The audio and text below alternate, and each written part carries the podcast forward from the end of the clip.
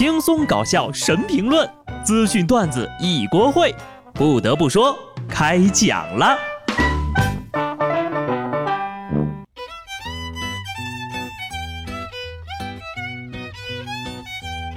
哈喽听众朋友们，大家好，这里是有趣的。不得不说，我是机智的小布。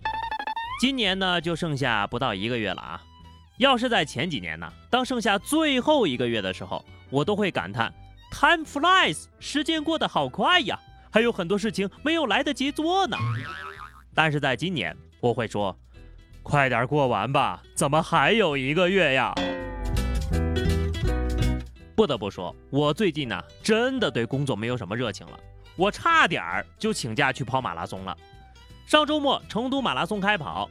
成马特色补给站给选手们提供了甜水面、钵钵鸡、火锅粉、豆腐脑、红茶等等等等。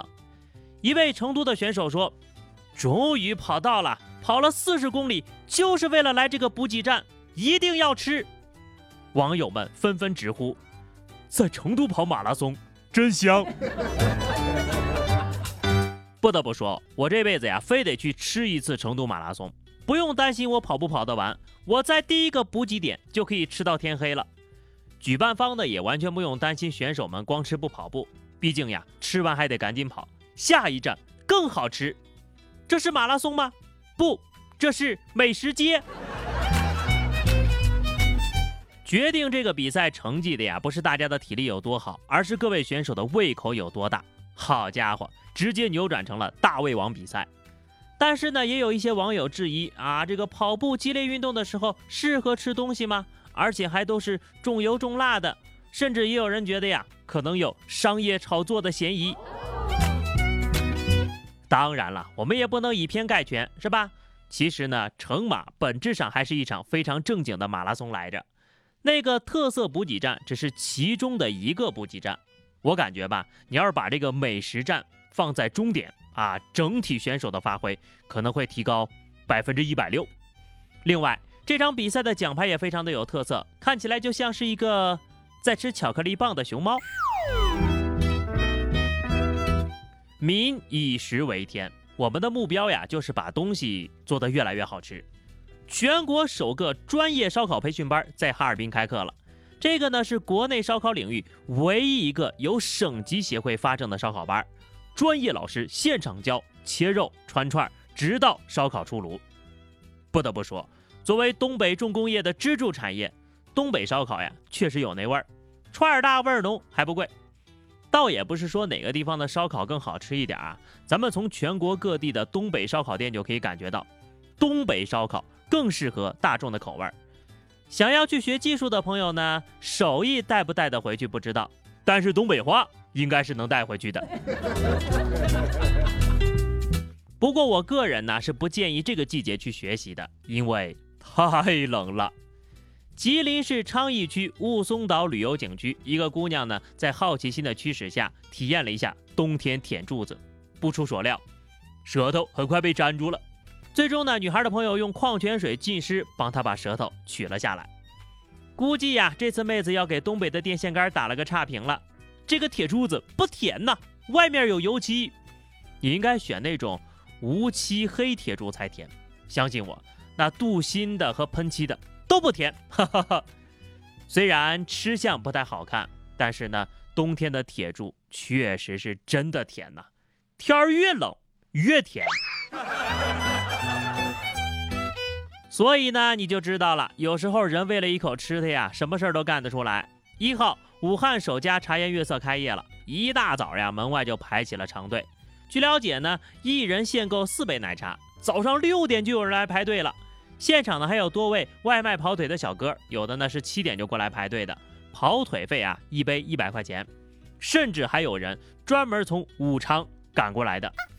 队尾呢有一个标语显示，在此排队需要八小时以上。看到队伍里有自己亲自跑来买奶茶的人，本社畜有一个发自灵魂深处的问题：你们都不上班上学的吗？那天可是礼拜二呀！想问一下这些打算排八个小时的人的一个问题：你从武汉坐个高铁到长沙才需要多长时间呢？当然了，也可能是咱们大意了啊！你以为他们在排队，其实呢，他们是在上班领工资。哈哈，下面要说的呀，才是真正的干饭人、干饭魂。山东德州一个饭店里，一男子呢正在和朋友们一块吃饭，吃着吃着呢，突然无缘无故的就被邻桌的一个醉酒男子殴打了。原来呀，这打人的呢，到深夜啊来店里吃烧烤，看到邻座一个小伙带着仨姑娘来吃饭，顿时非常的嫉妒。愤怒之下，揪住人家就是一顿拳打脚踢，殴打当中还薅下来一大绺头发。凌晨四点，带着三个小姐姐吃饭，又怎么了啊？就不允许人家是姐弟吗？本来呀，我还打算同情这个被打的哥们儿，但是看看这个视频呢，这个小伙儿虽然被人抓住了头发，居然一点都不惊慌，全程既没有还手，甚至还揪了个空，把一口菜放进了嘴里。被拉倒在地了，嘴里还嚼呢。旁边拉架的黑衣男子呢，还帮这位靓仔捋了捋头发。哎呀，这个饭店做的菜是有多好吃呀？都给薅成这样了，还吃呢？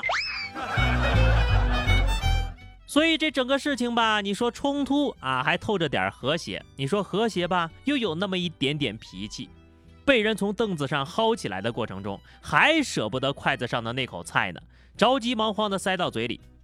一分钟啊！我要知道这家店名和地理位置，一定很好吃。